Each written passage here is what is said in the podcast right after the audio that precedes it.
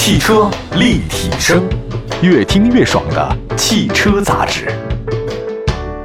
各位大家好，本期的汽车立体声又跟大家见面了。今天我们在节目当中的话呢，说几条关于汽车方面的这个大事小情。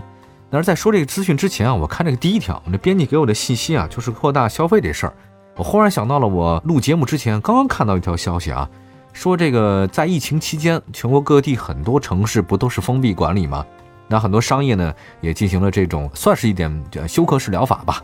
就停的比较多。那重新刺激消费者需要点时间。那成都是出来一什么规定呢？成都城管委啊出了一个叫可以允许占道经营的相关规定。我看了一下他们那个报告，说自从成都市可以允许商贩们在占道经营了以后，那据说是增加就业将近八万人次啊。那还有什么其他的一些数据？那肯定都是非常喜人的一些这个增长。我看了这个消息之后吧，心情忽然很很复杂啊。其实，在我小的时候，我记得啊，这个每个人的童年好像在家乡或者在原来自己的城市啊所在的这个地区啊，占道经营，我觉得那时候还没有占道经这个事儿啊。大家好像都是习惯在街上就摆个摊儿，比如说下班的路上啊，路两边卖冰棍的呀，就卖什么蔬菜的，还有一些卖小吃的，太多了哈，真的是应接不暇。然后一到那个晚上以后呢，天一黑，大家就散去了。有时候白天也是啊，白天那条道路的话呢，只有早市上有啊，但是大概一上班，立刻这个早市就没有，就散了。对交通呢，好像也没有什么特别大的阻碍啊。我不知道为什么现在这个城市哈，我感觉是越来越干净了。那确确实实干净，绿化的也好，不乱丢垃圾了啊，都非常好。但是让我总觉得好像少点烟火味儿。就是我在我童年当中啊，那些摆摊的乐趣啊，或者一到周六周日啊，我去挑点什么旧货呀，看看买点老书啊、老玩意儿、旧书什么的，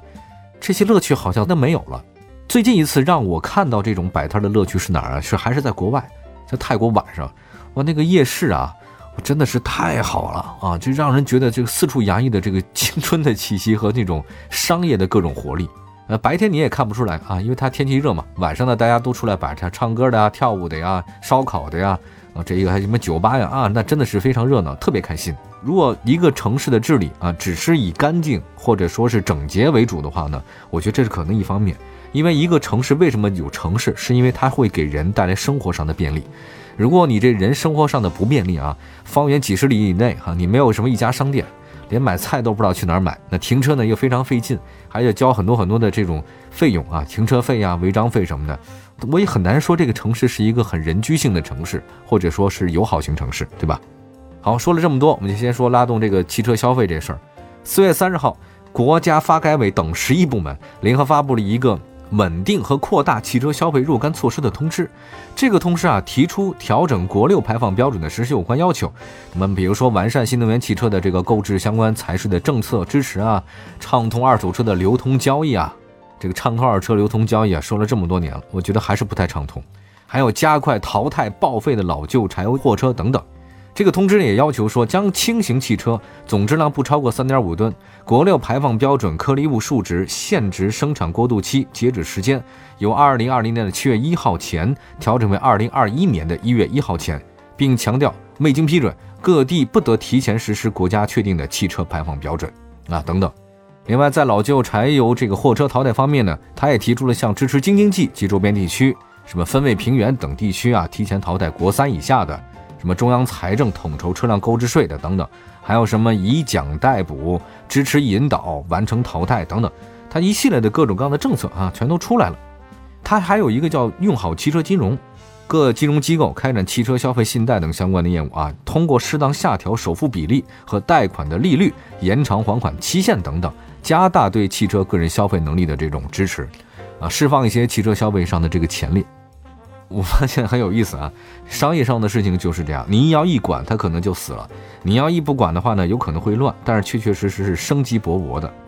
说了这么多，多项举措稳定市场预期及扩大汽车消费，那这些不能说不好，但是让我看来的话，好像没有一条能够马上立竿见影的，这个还是挺难。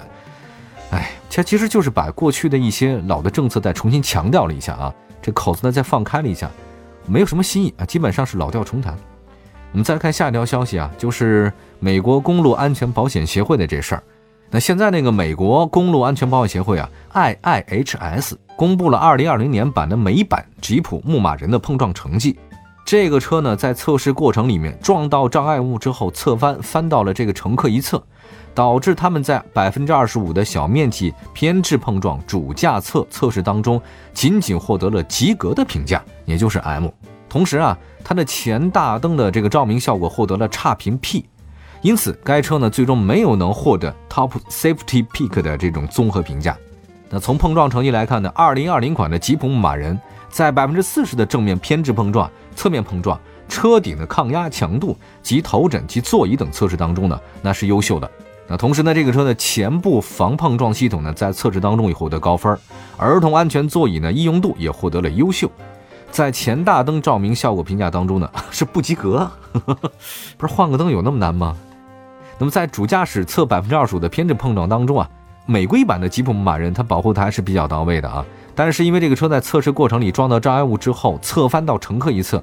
导致呢这个主驾侧的测试仅获得了及格啊。这个测试结果公布以后呢，菲亚特这克莱斯勒官方质疑这个结果是不是与 IIHS 工程师。将车辆连接到碰撞推进系统的方法有关，就可能你们测试有问题啊。随后，公路安全保险协会啊，好，那你不是有质疑吗？那好，我们再来第二次测试，好吧？但同样的以这个侧翻告终了，这个那你就没什么话可讲了嘛。这个实验它有可以再重复性啊，对吧？那就可以值得认定这个实验是对的。注意的是呢，由于牧马人车身结构设置问题，导致它的车顶啊和车门呢是可以拆卸的。所以它缺少保护车内乘客安全的侧气帘的配置，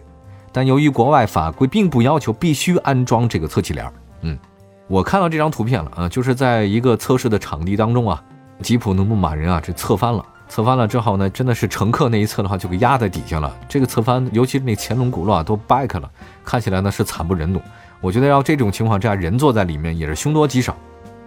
呃，其实美国的 IHS 呢，就是公路安全保险协会呢。我们现在国内也有一个很多这么中保研哈，类似跟它这个组织是很像的，都是通过保险的方式来看这个汽车的这个安全不安全。美国的 IIHS 碰撞测试是全世界诸多安全碰撞当中最严格的，它通过不断增加碰撞测试条件啊、测试的项目等等，你今儿加这个，明儿侧翻了又加那个等等，它还原车辆发生事故后最真实的一个情况，也并且向消费者呢提供新车的碰撞安全指数。也就是说，你看他们家的这个数据啊，是完全没有问题的，因为他们服务的是保险公司。您那车不行了以后呢，第一个赔款的就保险公司，他赔的是真金白银。一到这个时候，谁也不会开玩笑哈。所以，咱们的那个什么中国汽车研究院有限公司哈，你要早这么干多好，对不对？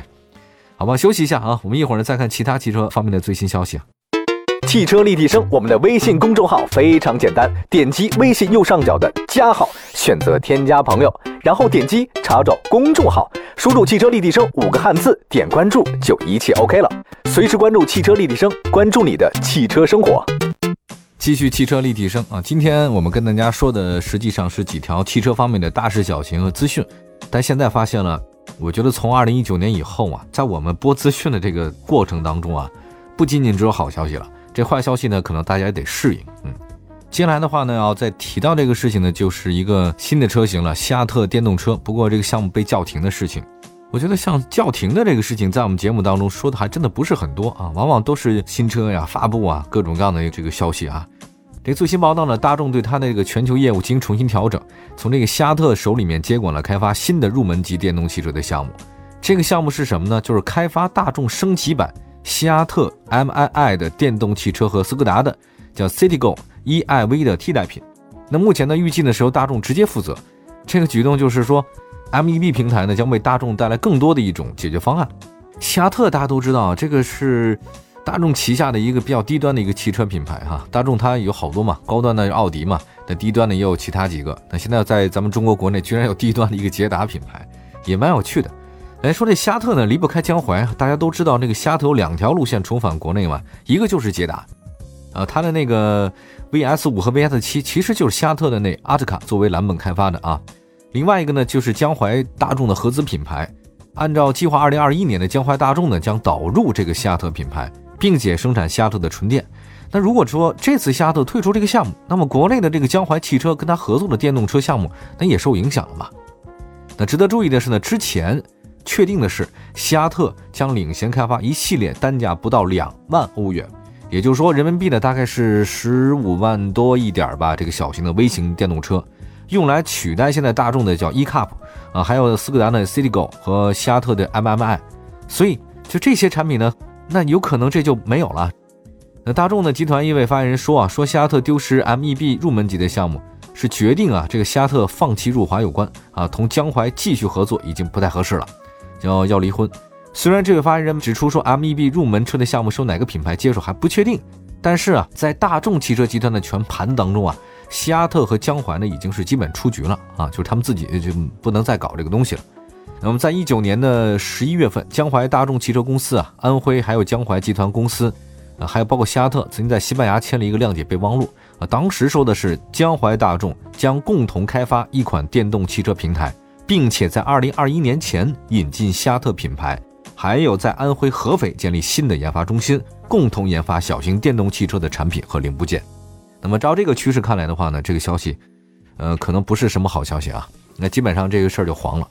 我觉得。安徽这两年一直在这个汽车方面啊有非常大的这个动作，包括前段时间合肥嘛跟那个蔚来合作，还有包括江淮也跟很多电动汽车公司呢有些合作啊，所以他们也开始大力的发展这个汽车工业。我觉得在安徽这个地界上有个好处是什么？各位可能不知道，你把那个中国地图拿来你看一下啊，实际上靠北靠南，它这任何一点到其他第二个地方去，它走的路线都很长，唯独呢像这个湖北啊、安徽啊、河南呢。那这些地方，他去任何一个地方，这个路程都差不太多，算是中国的这个中原地带腹部啊，所以它这交通也是很方便的。如果这个地方成为一个汽车的生产基地或工业基地的话，那对它的这个其他的辐射范围是很好的啊。